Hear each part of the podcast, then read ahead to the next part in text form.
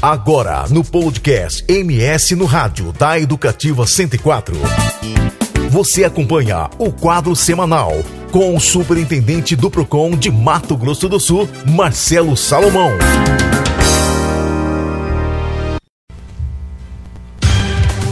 A entrevista do dia.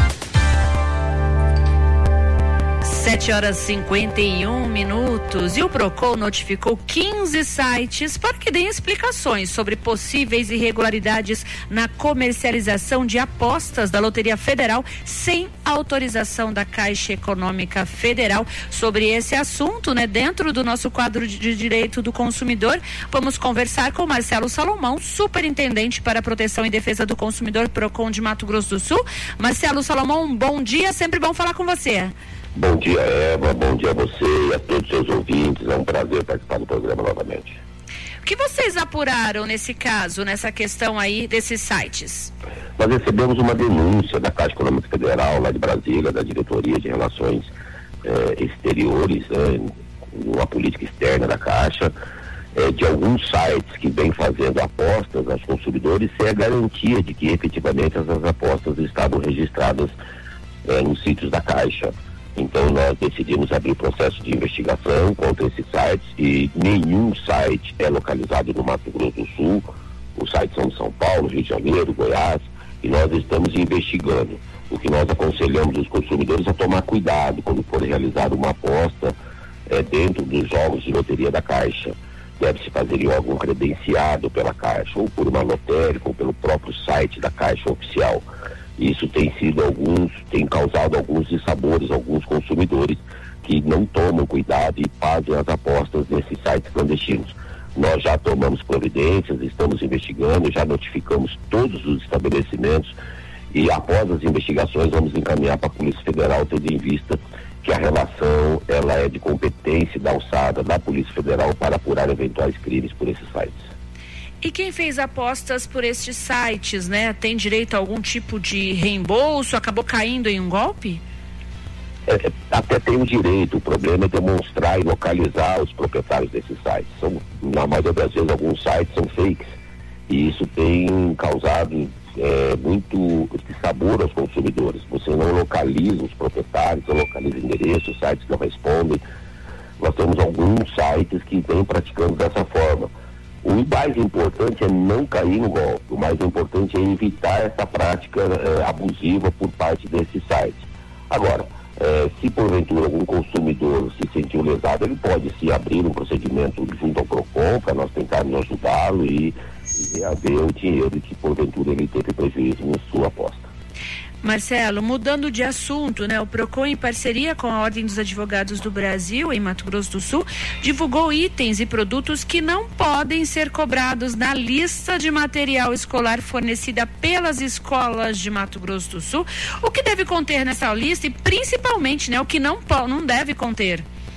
É muito importante o consumidor ficar atento quando ele pegar a lista de material dos seus filhos Alguns itens são proibidos por lei, principalmente itens de material de escritório, como grampeador, furador. Isso é vedado, conta de uma resolução publicada no Diário Oficial desde 2016.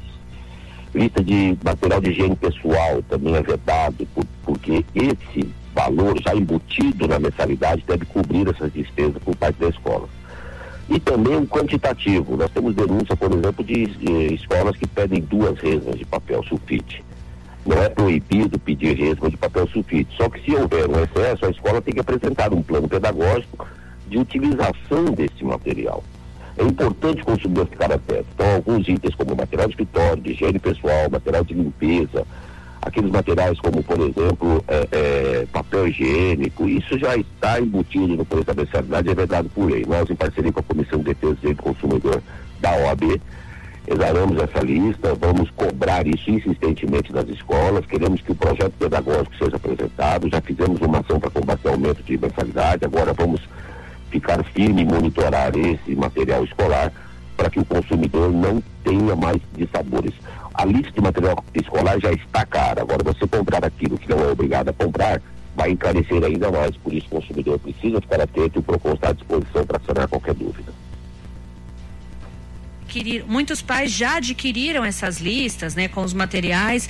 E aqueles que desconfiam dessa prática abusiva, como devem proceder? Devem fazer a denúncia no PROCON. Se nós tivermos a denúncia por parte dos pais que já compraram esse material escolar e que não tinha, e que tinha nessa lista material proibido por lei, nós podemos fazer com que isso seja devolvido e os pais não tenham prejuízo e a escola arque com esse custo.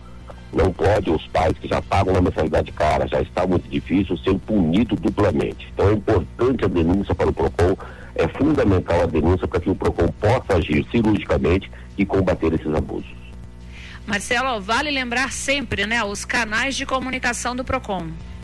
O PROCON tem vários canais de comunicação. Tem o tradicional 151, nós temos o WhatsApp 991580088 ou através do nosso site procon.ms.gov.br. Lá no, no site tem um banner, faça aqui a sua reclamação ou faça uma denúncia no Fale Conosco, ou mesmo presencialmente ali na rua 13 de junho 930 e o Procon vai receber o consumidor com toda a atenção que ele merece. Nós acabamos de conversar com o Marcelo Salomão, superintendente do PROCON em Mato Grosso do Sul. Marcelo, muito obrigada pelos seus esclarecimentos mais uma vez aqui no MS no Rádio, né? O nosso quadro Direito do Consumidor volta na próxima segunda-feira. Um ótimo dia, um ótimo trabalho e uma ótima semana para você. Eu que agradeço e desejo uma ótima semana a todos.